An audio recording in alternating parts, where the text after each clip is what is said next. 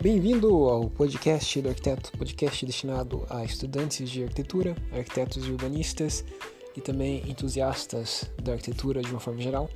Meu nome é Rafael Fischer, eu sou o criador do podcast do arquiteto e você pode entrar em contato comigo, né, e consequentemente com o podcast, acessando o site www.podcastdoarquiteto.com ou então por meio das redes sociais, mais especificamente falando do Instagram, no perfil oficial do podcast, no arroba podcast do arquiteto, e também no meu perfil pessoal, arroba Rafael. Então, sinta-se à vontade para mandar pautas, sugestões, críticas, dúvidas, observações, enfim, o que você achar interessante. No episódio de hoje, a gente vai falar sobre a importância do tédio para a criatividade. Como o fato da gente se sentir entediado, às vezes, pode ser positivo para nossa criatividade. E arquitetos, como profissionais criativos, obviamente precisam da criatividade, né, como o próprio nome já diz, para conseguir gerar soluções para problemas complexos, que no caso são os projetos. Então a criatividade é fundamental para a gente e, por consequência, o tédio pode ser uma arma, um aliado bem interessante é, para nós arquitetos. Esse episódio ele foi baseado num vídeo que eu vou colocar um link na descrição de um canal americano, um canal no YouTube, Veritasium, que é o nome, e ele discute justamente a relação entre o tédio e a criatividade. Então ele explica bem certinho algumas coisas, com mais detalhes, né? Algumas coisas que eu vou mencionar e citar nesse episódio. Então se você quiser saber mais, você pode acessar esse, esse vídeo. Vai estar em inglês, mas enfim, acho que vale a pena dar uma, dar uma olhada depois se tiver com tempo. Então, bora lá?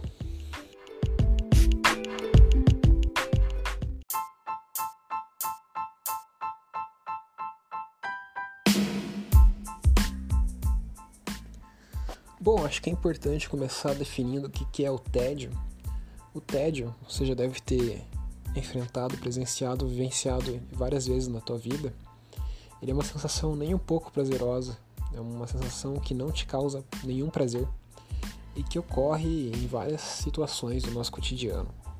Então, não é necessariamente o tédio não é necessariamente né, o fato da gente não não ter nada o que fazer, por exemplo. É, e sim não sentir vontade de fazer nada, basicamente. Então é diferente, né? Não é, as duas coisas não são iguais.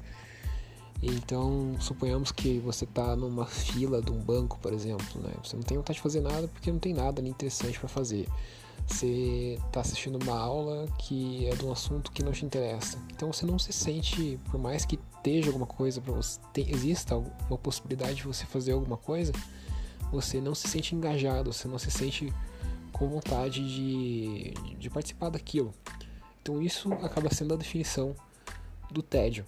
Então a gente pode ficar entediado tanto numa situação que a gente realmente não tem nada para fazer, a gente queria fazer alguma coisa, mas não tem nada para fazer, quanto num, num, lugar que a gente tem coisas, é, opções para fazer, opções de coisas para a gente, enfim, participar e se engajar, mas a gente não se sente com vontade nenhuma de, de se engajar nessas coisas.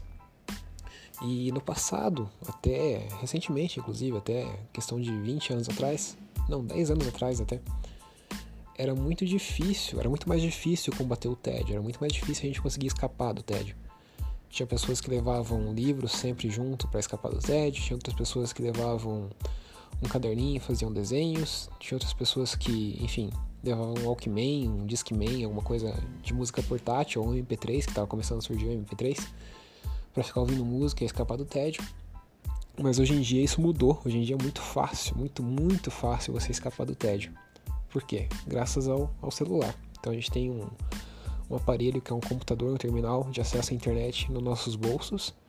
E, enfim, quando a gente se sente com o menor sinal de tédio, basta tirar esse celular do bolso e pronto, tá lá o Facebook, tá lá o Instagram, tá lá, enfim, as redes sociais que tem, que são programadas basicamente para evitar o tédio, né? Então por isso que elas elas são uma saída muito interessante, muito interessante não, mas muito utilizada quando a gente está entediado, né? Então a gente entra no Instagram, entra no Facebook e a gente se perde lá, porque aquilo acaba de vez, acaba momentaneamente assim com o nosso tédio.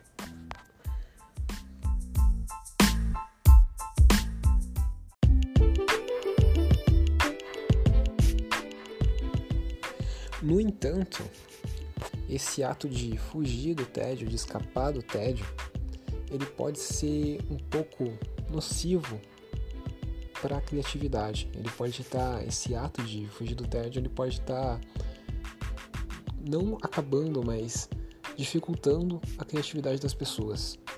Então, assim, quando a gente está entediado, é, chega um momento que a gente começa a filosofar, a gente começa a devagar, nossa mente começa a fazer planos, a pensar em coisas, a, enfim, a nossa atividade cerebral começa a, a funcionar de uma forma diferente. Porque quando a gente está ocupado, obviamente a gente está focado naquela tarefa, aquela atividade que a gente está fazendo.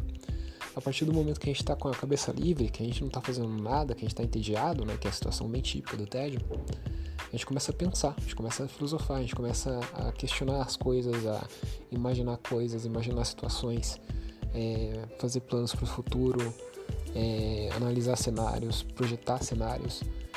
E isso tudo é uma coisa extremamente positiva para quem quer desenvolver a criatividade, para quem quer ser criativo. Uma coisa extremamente útil para profissionais que lidam com a criatividade.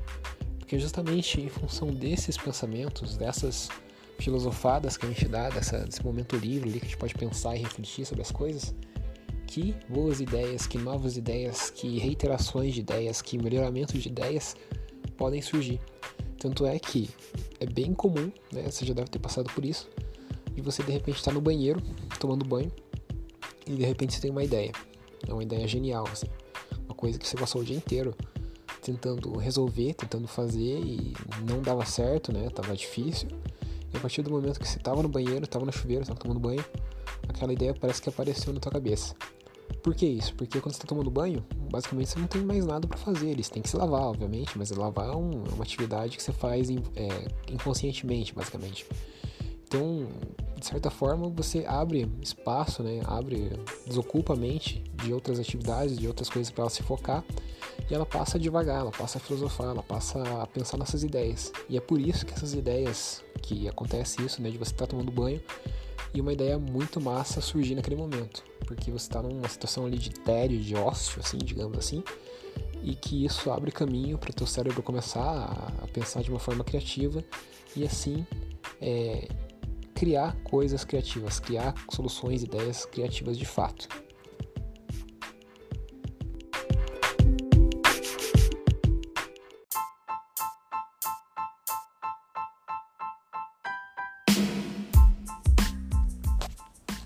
Existe inclusive alguns estudos que foram feitos em universidades americanas, né, essas universidades mais focadas em inovação, a criatividade, né? Harvard, MIT, Stanford, Princeton, IIT, enfim, essas mais que estão na vanguarda assim da, do desenvolvimento e da inovação e que é uma coisa assim, é um, é um tipo de resultado que é confirmado em vários estudos científicos diferentes. As pessoas que estão entediadas, elas são mais criativas. Então, existem uma série de experimentos que eles colocam dois grupos de, dois grupos de pessoas, um grupo numa sala e sem nada para fazer, deixam eles entediados, e no outro grupo com uma sala com várias coisas, várias atividades, videogame, enfim, filme, revistas, coisas do tipo, para a pessoa não se entediar.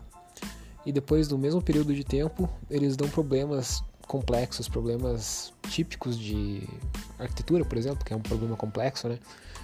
O projeto tem que resolver problema complexo. Então eles dão problemas desse tipo, problemas mais complexos, Lego, enfim, quebra-cabeças, coisas do tipo, né, que exigem criatividade das pessoas. E eles dão esses desafios tanto para o grupo que estava entediado quanto para o grupo que não estava entediado. E aquele grupo que estava entediado vai muito melhor, tem os resultados muito melhores, consegue gerar soluções mais criativas, mais rápidas, é, entender, abordar o problema de formas diferentes, com vários ângulos, te testar várias soluções, enquanto a pessoa, o grupo que não estava entediado, não consegue desenvolver muito bem, não consegue ser tão criativo quanto o primeiro grupo. Então, o tédio, é, comprovadamente do ponto de vista científico, ele é importante sim, ele tem um papel fundamental, ele é, ele é capaz sim de fazer com que a gente seja mais criativo.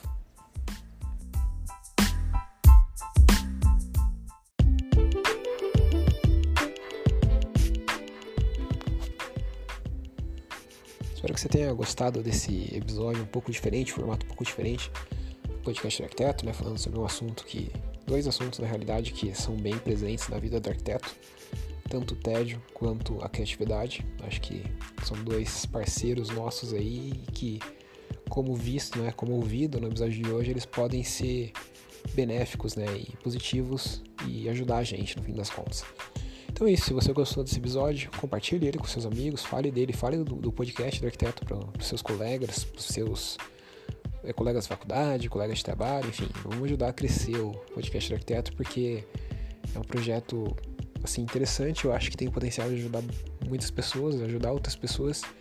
E como o podcast não é uma coisa tão popular assim, se você está ouvindo o podcast, saiba que você está num percentual mínimo da população que escuta podcast.